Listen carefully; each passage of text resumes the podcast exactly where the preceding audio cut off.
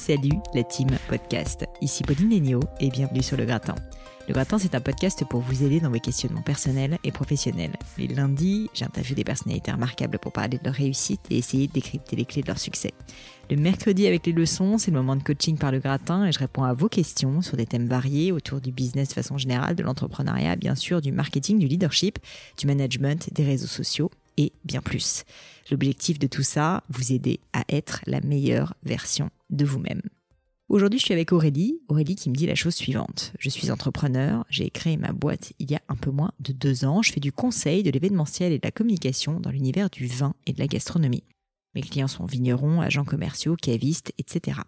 Ce qui a commencé comme des coups de main s'est transformé très vite en activité à plein temps. Aujourd'hui, les projets affluent et je bataille pour mener à bien toutes les missions de front. Alors la question d'Aurélie, du coup, comment passer d'une entreprise individuelle, où je suis complètement multicasquette, à un poste plus managérial Cette question est essentielle pour tout entrepreneur, je crois. Un moment très difficile quand on démarre et de se poser la question comment passer du statut de solo entrepreneur à celui d'homme ou de femme d'affaires? Comment cesser de ne reposer que sur soi-même? Et en somme comment construire une équipe? Fondamentalement, cette question revient à se poser la question de la liberté, je crois.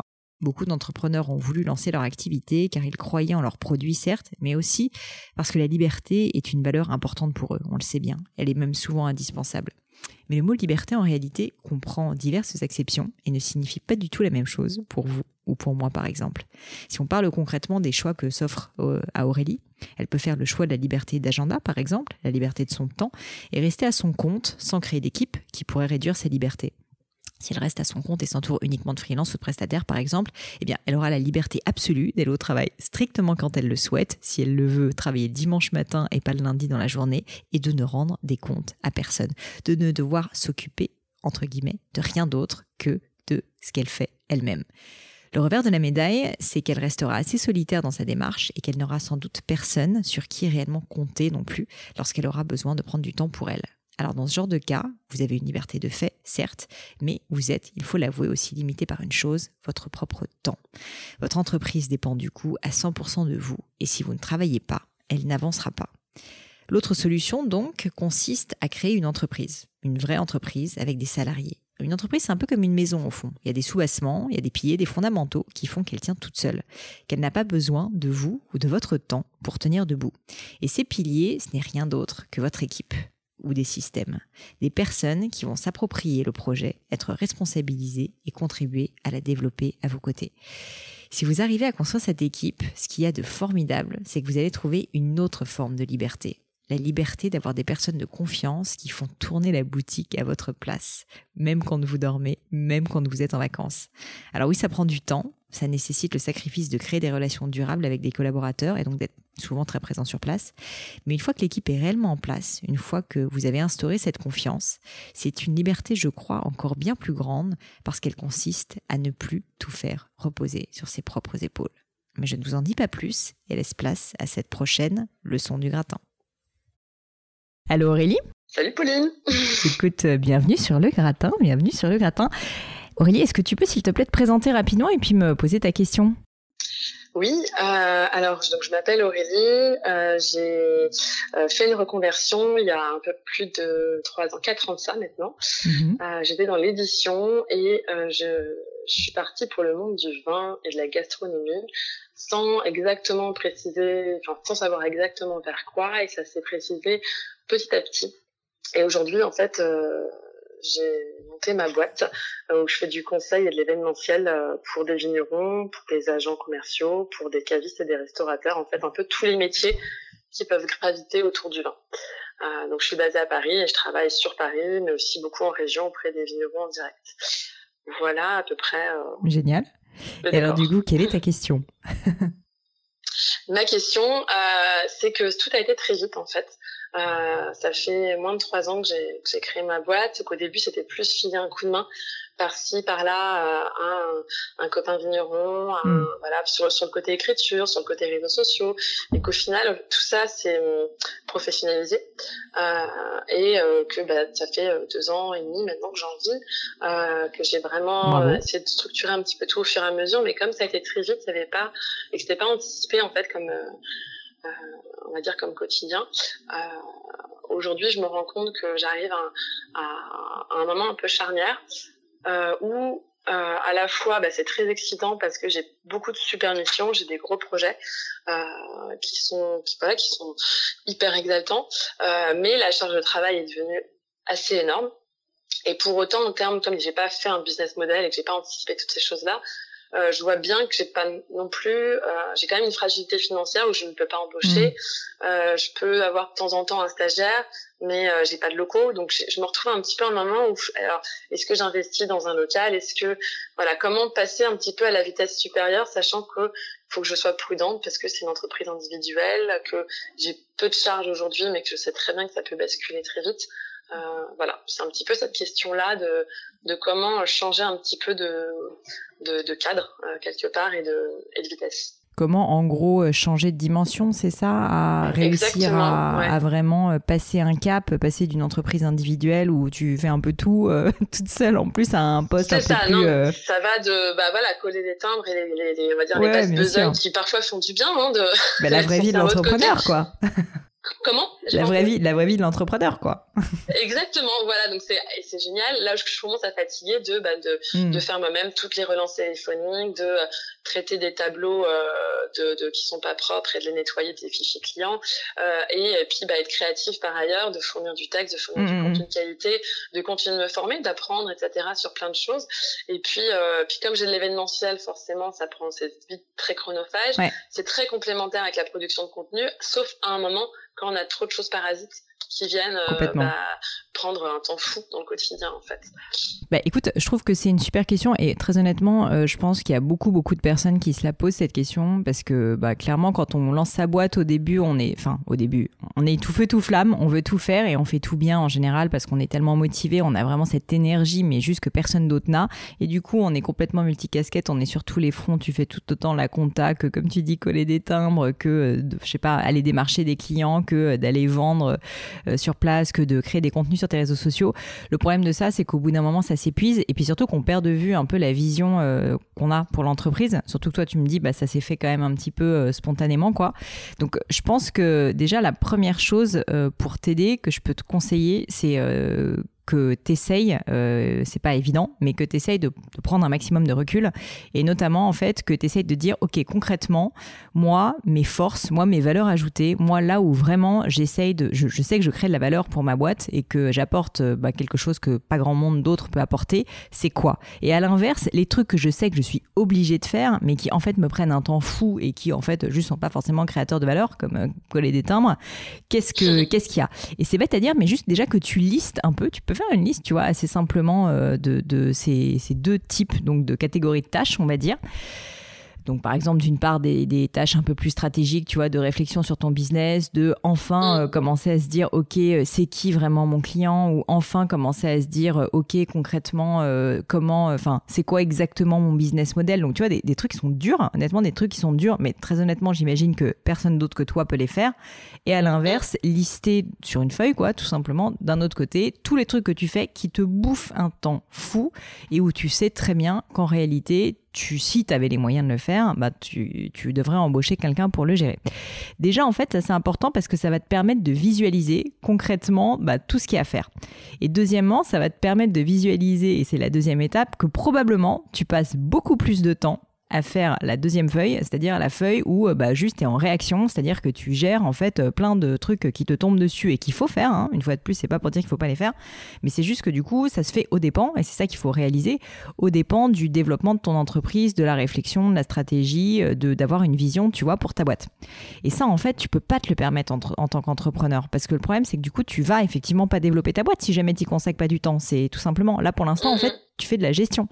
Et donc, il faut réellement déjà le visualiser. Ça, c'est la première étape. Et je dis souvent, euh, pour euh, changer, pour progresser, ben, en fait, il faut déjà faire un tout petit peu pause, mettre les compteurs à plat, tu vois, et se dire, euh, OK, OK, concrètement, où est-ce que j'en suis? Quelle est la réalité, tu vois? Parce que là, tu as ces sensations, c'est pour ça qu'on se parle au téléphone. Mais maintenant, il faut essayer un petit peu plus de, de le visualiser, de le quantifier. Une fois que tu auras fait ça, après, tu pourras probablement prendre des décisions. Sincèrement, il y a des choses qui coûtent pas si cher que ça que tu peux peut-être réussir à externaliser. Tu peux essayer de demander des coups de main à des amis. Enfin, je te dis pas que tu vas forcément trouver des solutions pérennes de embaucher euh, trois salariés pour gérer euh, à la fois euh, mm. toute ta partie financière, toute ta partie logistique et je sais pas l'administratif. Non. Mais par contre, peut-être que maintenant que tu as un peu cette liste de tâches, tu peux te dire, OK, alors déjà, premièrement, ces tâches administratives, je vais essayer de les regrouper sur une matinée et je me force à tout faire une matinée par semaine. Et je ne veux pas je ne dois pas prendre plus de temps que ça pour les gérer. Tu vas me dire non mais c'est pas possible, il y en a plus. Non, tu te débrouilles, tu te débrouilles, tu te débrouilles, tu, il faut que ça soit réaliste si tu veux, Il faut pas que tu dises je le fais en une heure si jamais tu sais d'ores et déjà que c'est pas possible. Mais euh, moi je dis souvent il faut être ambitieux mais réaliste. De manière réaliste, tu te dis ok, euh, il me faut une demi-journée pour faire de l'administratif, bah du coup tu te le cales dans ton agenda et tu le systématises, c'est-à-dire que toutes les semaines, plutôt que de te retrouver à la fin du mois à devoir gérer ça pendant quatre jours de suite parce qu'en fait tu l'as pas fait, que ça te saoulait, ce que je peux comprendre, ou que euh, juste t'avais pas le temps, ou que tu n'y as pas pensé, etc. Bah là en fait si tu le fais un petit peu toutes les semaines et surtout que tu te mets en mode un peu travail en série, si tu veux que tu, tu bas toutes les semaines et que tu te crées un peu ce processus, bah en fait sincèrement ça va déjà être beaucoup plus fluide. Donc la première étape, c'est, comme je le disais, mettre les choses à plat. Deuxième étape, s'organiser. Et troisième étape, pardon, essayer de trouver des personnes pour t'aider. Et sincèrement, euh, là-dessus, évidemment, euh, si tu peux recruter, que ce soit un stagiaire, même dans un premier temps, que ce soit des freelances aussi qui peuvent t'aider éventuellement. c'est ce que je t'ai pas dit, effectivement. Euh, j'ai commencé, ça fait déjà un an hein, que j'ai commencé tout doucement avec des micro-missions, puis une personne, puis deux personnes. Donc, je, sur certains projets où j'ai réussi à le chiffrer finalement. Mm. Voilà, j'ai dès le début, euh, je travaille avec des freelances sur des, des, choses qui sont très très opérationnelles. Euh, voilà. Après, ça t'aide C'est justement ça t'aide Peut-être, voilà. Est-ce qu'il faut intégrer ça maintenant dans mon entreprise Est-ce que je peux c'est bah. plus la vision en fait euh, sur le long terme que j'ai du mal à avoir. Si tu veux, c'est pas une nécessité. Moi, tu vois, avec le gratin euh, qui, qui, finalement est aussi une entreprise, euh, j'ai travaillé pendant un an et demi avec des freelances que, que je payais pour m'aider parce que effectivement, je savais très bien qu'il y avait des choses sur lesquelles j'avais pas forcément énormément de valeur ajoutée. Le montage, j'ai appris à le faire toute seule comme une grande et une fois que j'ai su le faire, bah, j'ai su aussi recruter un freelance pour lui dire écoute, maintenant toutes les semaines tu vas me faire mon montage. Et, et l'avantage c'est que bah, on a pu beaucoup échanger parce qu'en plus je savais le faire et donc j'ai pu aussi bah, vraiment avoir un retour dessus. Mais en même temps, je savais que c'était pas quelque chose sur lequel j'avais une énorme valeur ajoutée et qu'il valait mieux que je concentre mon temps sur créer plus de contenus différents, euh, faire euh, euh, monter, je sais pas, mon, mes comptes LinkedIn, Instagram, rencontrer plus de monde, enfin des choses en fait différentes si tu veux pour pour le podcast. Toi, je pense que c'est vraiment la, la, même chose et c'est pour ça que cette première étape, je te listais, je te disais de lister si tu veux ce qui ce qui est important versus ce qui doit être fait. c'est très mm. différent comme comme type de tâche. Et une une fois que tu auras fait ça, après, comment tu y arrives? J'ai envie de te dire, il n'y a pas de recette magique. Il y a des personnes, en fait, qui toute leur vie euh, préfèrent euh, être assez libres et travailler avec des freelances. Si jamais réellement tu veux développer une entreprise, être un entrepreneur au sens tu construis quelque chose qui devient un peu indépendant de toi, tu seras obligé à un moment donné de recruter et de faire en sorte d'avoir une équipe sur laquelle tu peux compter, qui sont des personnes en fait qui vont devenir les piliers fondamentaux de ton entreprise et que, tu vas former, que tu vas manager, que tu vas suivre, mais en fait en qui tu vas avoir confiance et qui vont, bah, typiquement si je prends le, sujet de l'administratif, qui est un sujet que, dont beaucoup d'entrepreneurs souffrent, euh, moi c'est jamais moi qui a fait l'administratif chez Gemio et heureusement parce que je peux te dire que je suis plutôt nulle. Euh, et, encore pour le gratin aujourd'hui c'est pas moi qui le fais. Et, ce que je veux dire c'est que euh, il faut savoir identifier les choses sur lesquelles on n'est pas très bon et puis ensuite apprendre à les déléguer, apprendre à les donner et par contre s'assurer bien évidemment que c'est bien fait, que c'est correct, que le, sécuriser, le contrôler de temps en temps, mais par contre aussi faire confiance à la personne, la faire monter. Et toi, voilà, une fois de plus, lister les quelques types de tâches, si tu veux, qui peuvent être pertinentes pour toi, où tu sais qu'en fait, c'est des choses qui vont être là tout le temps, qui sont une nécessité, mmh. c'est un métier. À partir du moment où tu sais que c'est quelque chose euh, qui est quelque chose d'inévitable et que tu vas devoir faire, tu peux tout à fait envisager effectivement de, l'internaliser. Après, c'est une question de moyens. Tu n'es pas obligé de tout de suite recruter des gens. Tu peux tout à fait commencer par des freelances. Tu peux commencer par un, expert, un, tu vois, un expert comptable qui, euh, ou un comptable qui vient chez toi une fois par, euh, une fois par mois et qui fait une demi-journée de saisie. Donc, tu peux réfléchir si tu veux à un système intermédiaire. Après, ça ne veut pas dire qu'à terme, tu vas pas être obligé d'embaucher parce parce que je pense que si jamais tu veux développer ton entreprise et faire en sorte qu'elle ne repose pas uniquement sur toi et qu'elle devienne indépendante de toi et que si jamais euh, le soir, le week-end, quelqu'un appelle, bah, ça soit pas forcément toi qui décroche, que quand tu pars en vacances, bah, tu puisses vraiment couper. Si tu veux arriver à ce niveau de liberté, qui est en fait la liberté ultime de l'entrepreneur, tu vas être obligé d'embaucher effectivement et de créer une équipe. Et c'est pas embaucher pour embaucher, c'est embaucher pour créer une équipe de personnes qui sont responsables aussi du projet, quasiment tout autant que toi, ou en tout cas qui sont très motivés aussi à l'idée de le faire vivre et donc, euh, ça, c'est absolument fondamental. Après, tout le monde n'est pas intéressé, si tu veux, à l'idée d'avoir euh, une équipe. Il y a des personnes qui veulent tellement avoir une liberté personnelle forte, qui préfèrent travailler uniquement avec des freelances. Et honnêtement, je pense qu'il n'y a pas du tout de bonne ou de mauvaise chose. Donc ça, tu vois, je peux pas décider et te dire quoi faire. C'est vraiment ta décision et c'est ta vision personnelle. Et, d'ailleurs, rien n'est jamais définitif, je le dis souvent. Tu peux maintenant te dire, par exemple, que tu veux travailler qu'avec des freelances, mais peut-être que tu vas te rendre compte dans deux ans qu'en fait, non. Maintenant, tu veux te mm. stabiliser et tu veux, en fait, euh, que ton entreprise soit, soit plus indépendante de toi euh, et que tu sois aussi plus libre au niveau de ton emploi du temps parce que tu auras construit une équipe qui, qui, euh, qui va pouvoir la tenir, si tu veux, quand tu as le dos tourné. Mais, mais ce que je veux dire, c'est qu'il n'y a, y a pas de bonne solution, si tu veux, pour ça. Ça, c'est ta décision c'est toi qui dois sentir au fond quel type euh, de, personne tu es. Si tu es plus un entrepreneur au sens quelqu'un qui construit, ou est-ce que tu es plus euh, dans une optique vraiment de liberté euh, où tu veux avoir ton activité, c'est aussi très entrepreneurial, mais tu préfères garder une flexibilité énorme de ton emploi du temps et travailler avec des personnes qui font moins partie intégrante de ton équipe et sur lesquelles donc tu vas pouvoir compter, mais pas de la même manière d'un autre côté qu'un employé il n'y a pas de il pas un cas qui est plus simple que l'autre très honnêtement. La liberté d'être euh, travailler uniquement avec des freelances bah, l'avantage c'est que c'est simple euh, c'est que c'est pas très engageant c'est que tu gardes ta liberté euh, de temps de ce que tu veux le, corollaire un petit peu compliqué, c'est que, bah, comme je disais, ça reste des personnes qui sont indépendantes de ton entreprise, qui sont peut-être moins impliquées aussi, qui ont d'autres clients, qui sont pas toujours disponibles, qui vont juste probablement pas euh, pouvoir aussi, euh, bah voilà, euh, gérer quand toi tu n'es pas là pour leur donner, leur donner quoi faire. Donc en fait, c'est une forme de liberté qui est différente. C'est moins une liberté, si tu veux, je sais pas si c'est clair ce que je raconte, mais sur le fond, tu as moins de liberté parce que ton entreprise va être vraiment dépendante de toi, mais par contre, tu auras plus de la liberté dans ton emploi du temps. Tu vois ce que je veux dire? Oui, oui, bah moi je l'ai senti euh, les, les, les, les, premiers freelances euh, graphistes euh, et puis webmaster et ce genre de choses que j'ai pu assez rapidement ça me rendre compte que c'était c'est clairement des compétences que moi j'ai pas. Euh, enfin webmaster j'ai fait au début tout moi-même et tout donc ce qui me permet aujourd'hui comme tu disais l'exemple euh, du montage. Enfin c'est des choses où aujourd'hui du coup je me sens pas complètement euh, à l'ouest quand il s'agit d'annoncer, de, présenter un projet mm. et de suivre et de travailler avec avec un freelance sur ces sujets. Après c'est clairement pas ma valeur ajoutée. Donc ça, j'ai assez vite fait euh, le choix de, de travailler avec, euh, euh, d'externaliser ça. Et c'est vrai que ça a été tout de suite, enfin une bouffée d'air. Et puis, et puis c'est, c'est hyper enrichissant parce qu'on a quelqu'un qui en face, c'est vraiment sa spécialité. Ouais, donc ça, c'est, c'est chouette parce qu'on progresse et il y a un sentiment de travail en équipe mmh. qui, par rapport un peu aux affres de la solitude, c'est, c'est exaltant. Après, c'est, il y a aussi cette limite que tu soulignes, c'est bah, ils sont moins impliqués dans l'entreprise en fait, et ça, c'est assez flagrant. des fois, moi, j'hallucine parce qu'en tant qu'entrepreneur, ça m'intéresse les projets de mes clients et je demande un suivi, même si c'est pas pour garder un contrat derrière, c'est parce que vraiment, mm. j'ai cette vision où je me dis tiens, t'as lancé ça, ça en est où, etc.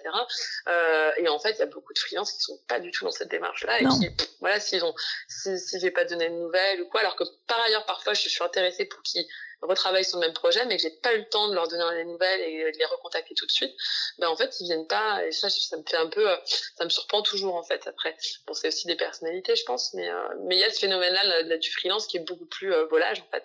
Bah, dis-toi que le freelance en fait, et en fait c'est assez simple. Il y a le mot free dedans. Il fait ça pour la liberté. Il veut pouvoir faire exactement ce qu'il veut. Sincèrement, s'il a envie de ne pas travailler avec toi, ben à la rigueur c'est lui qui choisit et puis c'est son problème. Et du coup, il y a un état d'esprit qui est il veut, euh, bah, il veut garder son indépendance. indépendance. Donc ça veut dire que forcément, il y aura toujours, d'une certaine manière, un, un mur, tu vois. Enfin, en tout cas, euh, il y aura quelque chose entre ton projet, entre toi et le freelance. Il y aura cette liberté, cette indépendance qui va quand même, mine de rien, s'immiscer et faire que, bah ouais, vous n'allez pas faire équipe à 100%, je veux dire. Un employé euh, ou quelqu'un qui est salarié ou qui est associé dans ton entreprise, c'est il y a plein d'autres challenges, euh, assez clairement. Il faut trouver les bonnes personnes, il faut réussir à les impliquer, il faut réussir à les manager dans la durée, il faut les faire évoluer, il faut les coacher. Enfin, il y a plein plein de choses. Il faut réussir aussi à créer un vrai esprit d'équipe. Mais à l'inverse, par contre, si tu y arrives, ce qui est vraiment formidable, c'est que tu n'as plus ce mur. Au contraire, tu deviens une forteresse avec, avec ton équipe. quoi. Tu deviens, mm. en fait, c'est vous contre le monde, si tu veux. Et ça, c'est assez formidable parce que c'est comme ça que tu construis quelque chose de durable, de pérenne, et puis surtout qui peut devenir très gros.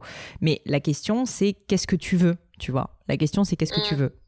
Bah, en fait, euh, je pense qu'effectivement, dans les, deux, les deux schémas, il n'y a pas de bonne Enfin, il n'y a pas de bonne réponse. Après, moi, effectivement, je, je pense qu'aujourd'hui, mon plus gros désir, c'est justement de prendre un peu de hauteur et de réussir à, à, à être moins dans l'opérationnel pur, en mm. fait, euh, qui, qui, qui bouffe beaucoup d'énergie, en fait, l'air de rien, euh, et du coup la créativité et, la, et qui euh, m'enlève une partie de ma, de ma force, de ma valeur ajoutée. De ma valeur ajoutée. Donc aujourd'hui, je pense que je, je, fantasme plus effectivement sur quelqu'un qui serait un bras droit. Et c'est là où on tombe. Je, je sais plus dans quel, si c'est dans une leçon ou dans, mhm. ou dans un épisode que tu disais ça. attention à pas tomber dans du micromanagement. Complètement et, et c'est un peu la peur que j'ai avec des profils. J'ai soit des profils qui sont très très spécialisés euh, où là c'est facile en fait d'être dans du freelance ou voilà, et, et les profils un peu euh, un peu polyvalents. Euh, où là je me dis tiens c'est peut-être quelqu'un avec qui je peux imaginer quelque chose sur du si c'est pas du long terme, en tout cas du moyen terme. Et euh, peut-être qu'il y a quelque chose à imaginer. Alors là, j'ai deux blocages. Le premier, c'est comment euh, et à la rigueur, c'est celui auquel j'arrive plus à répondre, mais euh, grâce à tes conseils d'ailleurs, euh, c'est ne pas tomber dans la dispersion, de donner un petit peu tout à faire euh, pour euh, donc bien choisir les tâches sur lesquelles je me dis bon là il faut d'abord que euh, il ou elle prenne la enfin, prenne l'amplitude du projet l'enjeu et, et, de la confiance sur telle ou telle mission mais la deuxième, euh, c'est euh, finalement c'est le côté plus financier où je trouve qu'on est c'est compliqué d'avoir des informations et de, de, savoir comment avancer sur cette personne-là si elle n'est pas en freelance ou comment comment la rémunérer et voir sur du moyen terme, sachant qu'au début forcément c'est pas forcément à la hauteur de ses attentes, euh, mais qu'il y a dans l'espoir d'une évolution. Je sais pas si je suis très claire. Tu veux dire comment réussir à motiver quelqu'un à se faire payer euh, moins cher parce qu'il va travailler dans une start-up ou une petite boîte euh, et, en gros être euh, entre guillemets faire tout, travailler plus et être payé moins. Je suis la première à vouloir rémunérer les gens vraiment Bien sûr, ouais, à mais... leur, juste valeur. Mais il y a une réalité business qui fait que tu peux pas quoi, tout simplement. Bah, enfin, je, je vais te dire quelque chose, c'est que en fait, ce que tu vends, toi, c'est pas vraiment un salaire. Ce que tu vends, c'est un projet. Ce que tu vends, mm. c'est une vision ce que tu vends, c'est une aventure. Et en fait, je t'assure qu'il y a un nombre très important de personnes qui souffrent du fait que dans leur travail, ils n'ont pas de sens et qui sont tout à fait prêts à avoir un salaire inférieur. Alors, je te dis pas qu'il faut qu'ils puissent vivre, bien évidemment, mais qui sont tout à fait prêts à avoir un salaire inférieur parce qu'ils ont envie de toucher du doigt ce rêve et cette aventure. Et mm. ils savent très bien qu'ils sont pas en fait fait pour avoir cette vision eux-mêmes. Mais par contre, ils sont hyper heureux, hyper soulagés même de pouvoir se rattacher au projet de quelqu'un et les aider à le développer. Et donc c'est une vraie force. Et, euh, enfin nous, euh, dans mon entreprise et, enfin j'ai pu le voir même autour de moi à diverses, à vraiment diverses occasions. Euh, si tu veux, la réalité, c'est quand tu crées ta boîte, nous, nos premiers employés, non, ils n'étaient pas, ils pas payés au prix du marché, si tu veux. Mais en fait, il y avait autre chose. Il y avait un contact direct avec les fondateurs, il y avait une énergie, il y avait une envie, et puis juste, c'était des gens, en fait, qui avaient envie d'apprendre, si tu veux. Donc, ça, ce qui est intéressant, c'est que au niveau du filtre, toi, de ton embauche, le fait même, si tu veux, d'avoir finalement ce salaire qui est un petit peu peut-être plus bas que ce que tu aimerais donner, euh, bah, en fait, c'est aussi un moyen de tester d'une certaine manière la motivation des gens. Ça ne veut pas du tout dire que je dis qu'il faut qu'il pas donner un bon salaire aux gens évidemment, si tu pouvais donner un meilleur salaire, je suis sûre que tu le ferais. Mais c'est mm. aussi que tu vas, tu vas attirer un type de profil peut-être plus qui est vraiment très sensible euh, au projet. Ce qui est certain, c'est que dans l'évolution de ta boîte, ce que je te souhaite, c'est que bah, tu te développes, que tu commences à avoir de plus en plus d'employés. Et avec le temps, si tu veux, cette, euh, cet écart, il va, il va devoir se resserrer parce que tu vas avoir de plus en plus d'employés, parce qu'en fait, ton entreprise va être de plus en plus une entreprise et de moins en moins juste toi, toi, ton couteau, ton ordinateur et juste ton, tu vois, ton énergie incroyable.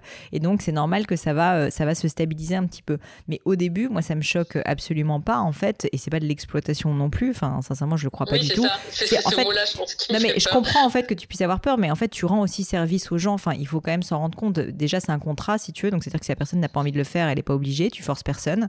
Et deuxièmement, euh, elle peut euh, démissionner si jamais elle n'est pas contente. Enfin, tu vois, y a, tu ne forces personne, une fois de plus. Euh, enfin, je pense que le droit du travail en France est quand même, de ce point de vue-là, assez bien fait. Et, euh, et, puis, par ailleurs, euh, une fois de plus, tu es là aussi pour lui apprendre des choses, pour lui apporter de l'énergie, pour lui apporter du sens. Donc, vraiment, en fait, dis-toi que c'est un échange qui n'est pas uniquement financier, mais c'est un échange qui est un peu financier et qui apporte aussi autre chose, qui va apporter des compétences, qui va apporter euh, de l'énergie, qui va apporter euh, peut-être de voilà vraiment un sens si tu veux d'une certaine manière, euh, de manière un peu grandiloquente à la, à, la, à la, vie professionnelle de cette personne. Et donc au contraire, il faut pas en avoir honte. Par contre, toi du coup, tu as une responsabilité, c'est que bah, il faut réellement que cette personne fasse équipe avec toi, que tu l'impliques, que tu la responsabilises, que tu lui partages ta vision, que tu la fasses grandir parce que juste avoir un larbin à qui tu fais faire des trucs que tu sous-payes, là oui c'est de l'exploitation. Mais par contre, si jamais tu coaches cette personne, que tu l'impliques réellement, ben je pense que au contraire, euh, si tu veux, cette personne-là sera ravie d'être euh, d'être euh, avec toi. Moi, pour te donner un exemple, quand j'ai commencé ma carrière, mon premier stage, j'ai envoyé des plein de CV à franchement la terre entière à ce moment-là et notamment pas mal de startups dans lesquelles je voulais travailler. Et je leur ai dit mais sincèrement euh, j'ai la chance de pouvoir j'habite chez mes parents j'ai la chance de pas avoir besoin de grand chose pour vivre. Euh, du coup euh, franchement ne me payez pas c'est pas grave. Moi je veux juste apprendre. Et le type m'a dit non mais on va quand même te payer un petit peu. Ils m'ont pas payé de quoi vivre si tu veux. Mais par contre j'étais déjà tellement heureuse. Et en fait au bout d'un moment au bout de peut-être 3-4 mois ben, ils étaient tellement contents que spontanément ils m'ont dit non mais en fait on pense que euh, on peut te payer même plus que ça. Euh, nous ça nous embête de te payer aussi peu et tout. Et, je l'avais même pas demandé. Et ce que je veux dire c'est que si jamais tu trouves les bonnes personnes que tu arrives à les motiver et moi j'ai trouvé mon compte j'étais même pas frustrée. J'avais tellement juste envie d'apprendre de faire. Je me sentais tellement euh, déjà mais à la source si tu veux d'une énergie inépuisable que franchement je savais bien que ça serait pas pour toute la vie. Mais un salaire où je devais serrer les dents manger des pâtes tous les soirs pendant six mois bah c'était pas le problème. C'était pas ça mon problème. Mon problème c'est que je voulais faire carrière que je voulais apprendre et que je voulais euh, juste côtoyer ces personnes là tu vois. Et donc je suis euh, je suis assez convaincue pour le coup que oui euh, il va falloir probablement que tu passes par une étape où tu vas pas payer les personnes autant que tu l'aimerais. Mais un, euh, rien n'est jamais définitif, donc cette personne, bah, son salaire va évoluer. Euh, et deux, surtout si elle est performante. Et deux, ça reste un contrat de travail, ça veut dire que c'est quelque chose où la personne est contente d'être là, quoi. Enfin, en tout cas, il faut qu'elle le soit. Parce que pour le coup, si elle n'est pas contente d'être là et qu'elle est mal payée, là, ça va être un problème, c'est évident. Mais si par contre, mm. elle est très motivée et qu'elle euh, elle y trouve son compte, qu'elle apprend, bah franchement, voilà, c'est ça n'est qu'une qu'une monnaie d'échange différente, si tu veux. Oui, oui, bah, c'est tout à fait très inspirant ce que tu me dis là. Et du coup, je me pose la question. Euh, je pense que ça peut aussi se faire en plusieurs étapes. Une personne, on peut pas encore capable de faire une embauche parce que bon, il y a, y a, des charges euh, inhérentes qui, qui sont peut-être encore un peu trop lourdes. Ça faut que je fasse énormément de points avec mon comptable, etc. Mais euh, pardon, j'ai un chat dans la gorge. Euh, euh, oui, ma question c'est est-ce que du coup, quand tu parles toi de, de, freelance sur des choses euh, vraiment administratives, sur euh, est-ce que tu des tuyaux sur comment euh, recruter, comment trouver euh, ces, ces, ces profils-là? Ouais, bah alors freelance, euh, enfin tu vois, euh, je, te donne un autre exemple par rapport à mon entreprise. Nous, on est en train de recruter là, un directeur financier à temps partiel. Donc, c'est pas quelqu'un qui est embauché dans l'entreprise. Il y, a des personnes en fait qui font ça. Euh, T'es pas mhm. obligé même d'avoir quelqu'un à temps plein du tout, euh, et encore moins quand c'est un freelance. Ce que je veux dire, c'est que, alors, déjà c'est possible euh, et sur ce type de tâche c'est tout à fait possible et c'est même assez fréquent. Euh, après il faut que tu demandes typiquement à ton réseau, il faut que tu enquêtes sur LinkedIn, il faut que tu tapes sur internet tout simplement Google est ton meilleur ami. Je peux pas te dire euh, exactement là où les trouver en mm. fonction de ton besoin, mais c'est comme une recherche c'est comme une recherche d'un freelance, il y a aussi même des sites si tu veux type Malte, type mm. freelance je crois.com, ce genre de choses où tu peux certainement trouver des personnes qualitatives. Après quand tu prends un freelance qui va finalement être assez impliqué dans ton entreprise parce qu'il va venir avec avec régularité, pour le coup, je dirais qu'il faut aller un peu plus loin, tu vois, dans le processus de recrutement et euh, bah voilà, lui faire passer une sorte d'entretien, vraiment comprendre qui il est, comprendre quel est son projet, pas juste lui dire ok merci de faire ça, je te paye euh, tant, etc. C'est une personne qui est un peu intermédiaire entre le freelance et quelqu'un qui fait entièrement partie de ton équipe. D'ailleurs, c'est assez intéressant et ça peut être une bonne transition pour ensuite aller plus euh, sur quelqu'un que tu vas employer directement, tu vois. Bah, ça, en fait, effectivement, je suis dans un milieu où le réseau est, primordial et c'est d'ailleurs une des difficultés. À la fois euh, mon entreprise, c'est mon nom, c'est euh, j'ai mis du temps à l'assumer mais aujourd'hui j'ai je peux pas avoir de nom d'entreprise. C'est vraiment moi qu'on vient chercher. Mhm. et même pour des relances téléphoniques mes clients euh, rechignent un peu que ce soit stagiaire ou quelqu'un d'autre qui les fasse parce que il y a tellement un lien important et quelque chose où c'est faut faut avoir l'humour faut avoir de l'insistance faut avoir la niaque pour euh, inviter recruter etc que du coup même ça c'est très compliqué à déléguer en fait. Mhm. après du coup c'est dans les tâches hyper intéressant ça va me permettre de refaire le point dans les deux, deux types de, euh, de dans la liste que tu me que tu me conseilles de faire euh, mais du coup, c'est sur euh, sur la personne qui serait un peu euh, qui potentiellement bras droit. Mhm. en fait, j'ai déjà un peu ma petite idée. Euh, après, c'est plus là aujourd'hui justement sur des choses purement opérationnelles que j'ai pas envie de confier à cette personne-là justement parce que je trouve pas ça gratifiant et puis parce que je suis pas sûre que ce soit non plus mhm. son, son, sa valeur ajoutée. Euh, je me dis bon, euh, là, c'est aussi des choses sur lesquelles il faut que je me dégage sans m'éparpiller. Bah exactement. Bah là, pour le coup, tu... bah là sur ces euh, sujets-là, tu peux certainement euh, recruter un freelance à, qui gère ces tâches-là ou enfin je sais pas si c'est de l'administratif ou quoi que ce soit, mais une personne qui vient, je sais pas, même tu peux le faire venir physiquement dans tes bureaux, tu vois, qui viennent une fois par semaine, une demi-journée, c'est amplement suffisant et ça créera déjà un peu plus un lien d'équipe et un lien et un suivi que si tu travailles 100% à distance. Donc ça peut être euh, une très très bonne solution, je pense. Ok, super. Maintenant, mais euh, ça me permet d'y voir un peu plus clair. bah écoute, en tout cas, Aurélie, tiens-moi au courant. Euh, c'était pas facile comme sujet parce que c'est assez large, mais ce qui est certain, c'est que, enfin, tes problèmes sont, je te rassure, des problèmes que beaucoup beaucoup d'entrepreneurs rencontrent. Je pense que si je résume, la première chose à faire, c'est ces deux listes dont je te parlais, à la fois des tâches qui doivent être faites et qui sont indispensables mais qui sont pas forcément de valeur ajoutée et d'autre part les choses sur lesquelles tu sais au fond de toi qu'il faudrait que tu consacres ton temps. Déjà que tu fasses ça, que tu visualises en fait concrètement comment tu répartis ton temps. Donc ça je pense que c'est l'étape indispensable et une fois que tu as fait ça, après en gros les trois moyens de t'organiser, c'est le recrutement comme on l'a dit, l'organisation de ton temps personnel, peut-être que certaines tâches, il va falloir que tu continues à les faire, mais par contre que tu t'organises de telle sorte que ça te prenne moins de temps parce qu'en fait, tu systématises, tu vois un moment rendez-vous où tu sais que tu le fais et juste tabac. Et troisièmement, euh, recrutement potentiel effectivement de, de freelance, mais peut-être un freelance un peu plus intégré dans ton équipe euh, via euh, voilà des personnes qui viennent physiquement, qui avec lesquelles tu as un contrat, si tu veux, par exemple dans une moyenne durée, enfin ce genre de choses, que ce soit pas entre guillemets à la pige quoi. Oui, oui, oui. Bah écoute, euh, ouais, je pense que ça va être les, les, pistes d'ici six prochains mois, ça va être euh, réfléchir à ces deux types, on va dire, de recrutement. Ouais. Cool, cool, cool. bah écoute, génial. Tiens-moi au courant. Et puis, euh, je te remercie pour, je te remercie pour ta question. Et puis, je te dis à bientôt.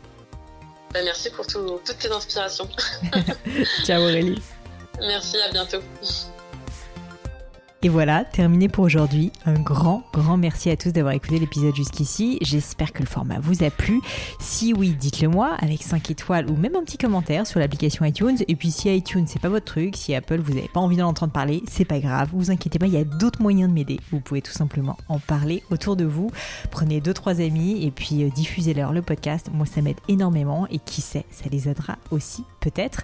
Quoi qu'il en soit, merci pour votre temps. N'hésitez pas à postuler aussi à la leçon du gratin si l'idée de passer sur le podcast vous intéresse. Donc à vous de jouer et bientôt pour une nouvelle leçon du gratin.